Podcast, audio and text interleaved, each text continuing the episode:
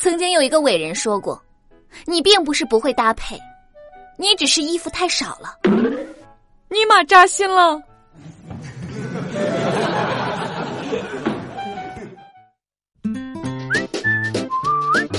Hello，大家好，欢迎收听本期的《非离不可》，我依然是你们最最可爱的好朋友有小黎。土豆呢，因为长期单身，今年春节相亲也没相上，他父母非常着急。有一天呢，他妈跟他说：“儿啊，这样不行啊，要不然你就去民政局门口在那儿蹲着，等离婚的吧。”今天上班路上呢，碰到一个大妈坐在地上，我走上前去说。大妈，我扶您起来吧。大妈摆摆手说：“不用了，谢谢啊。”我说：“没事儿，这是我该做的。”大妈一听就火了，冲我骂：“你脑子有病吧？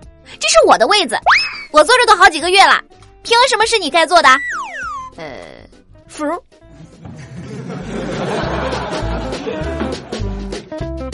教大家一个克服怕鬼的办法：睡前对着空气说一句：“请帮我关一下灯，谢谢。”如果灯没关，那就说明没有鬼；如果灯关了，这么懂礼貌的鬼，你他妈还怕他干啥呢？嗯？还记得上高中的时候，有一次上化学课，化学老师拿着一瓶液体说：“来，你们谁过来闻一下？”然后呢，我走过去闻了闻，说：“哎呀，好刺鼻呀！”我们化学老师一脸严肃的说：“没错，这个有毒，以后不要闻。”你毛。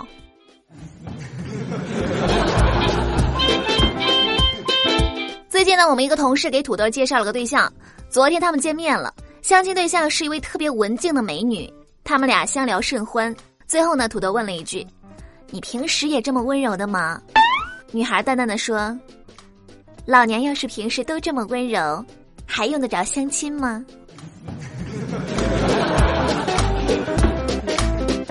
昨天我妈买了一只母鸡，还没来得及杀，就放在厨房了。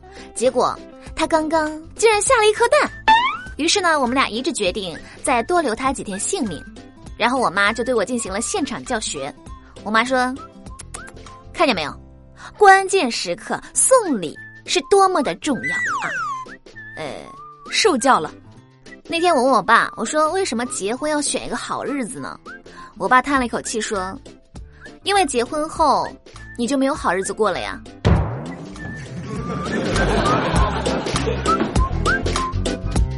昨天不是情人节嘛？这不，情人节刚过，前台小妹呢就跟她男朋友分手了。我问她原因，前台小妹愤怒地说：“我跟我男朋友说，情人节呢就随便送我一个便宜点的电子设备就行了。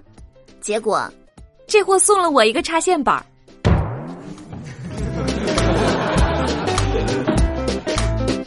这两天呢，因为工作失误，我被老板骂了，我的心情特别难受。晚饭过后，我爸安慰我说。闺女儿，振作一点儿，只要紧握拳头就不会输。我听了以后深受感动，紧握拳头，点了点头。然后他出了一个布，开心的说：“你输了，今天你洗碗。”还记得上高中那会儿，有一年我嗓子坏了，不能发声，我们老师呢却坚持让我参加合唱比赛，还安慰我说。没事儿，你充个数就行。后来我积极的治疗，赶在比赛前治好了，结果比赛最后失利了。我们老师望洋兴叹：“某位同学，你说你怎么偏偏赶在这个时候嗓子就好了呢？”呃，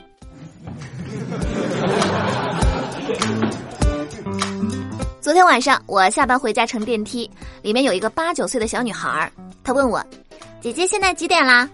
我当时起了坏心思，我想捉弄一下小女孩，于是呢，我装作很惊讶的样子说：“你你能看见我吗？”女孩冷哼了一声说：“你那么胖，谁看不见你啊？”呃，你妈，你再说一句试试看。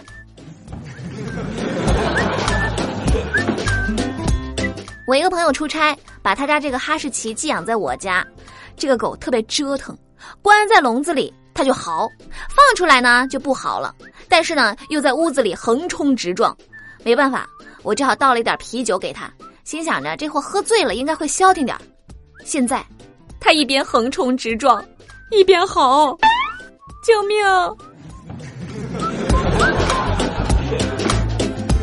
昨天坐地铁实在太困了，我就睡着了。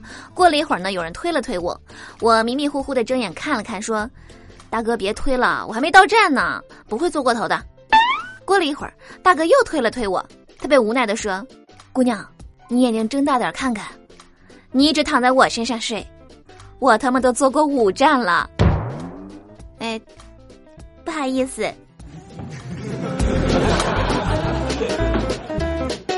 别人都说一孕傻三年，大胖呢可以说是典型，对剪头发一窍不通。前两天突发奇想，说要给三岁的女儿剪一个漂亮的头型，结果剪得跟狗啃的一样，他女儿哭得撕心裂肺。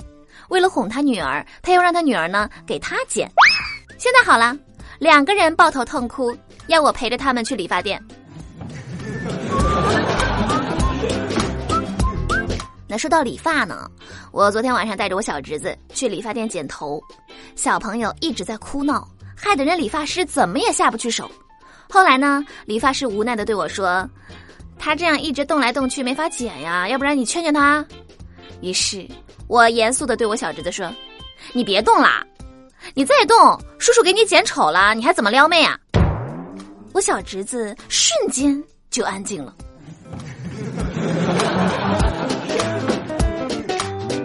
昨天晚上，土豆跟我们公司一个已婚男同事吃饭，两个人喝高兴了。男同事呢，突然对土豆神秘一笑，说：“两个大老爷们吃有啥意思？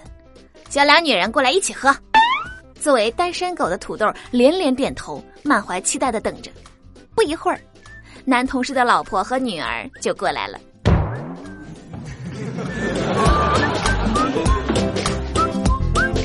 好了，那么今天的节目就是这样啦。想要参与话题互动呢，记得关注微信公众账号“有小黎幺二二七”，拼音的有小黎加上数字的幺二二七，在公众号每天推送的节目下方留言，就有机会上榜。点歌也是同样的办法，欢迎大家和我多多互动。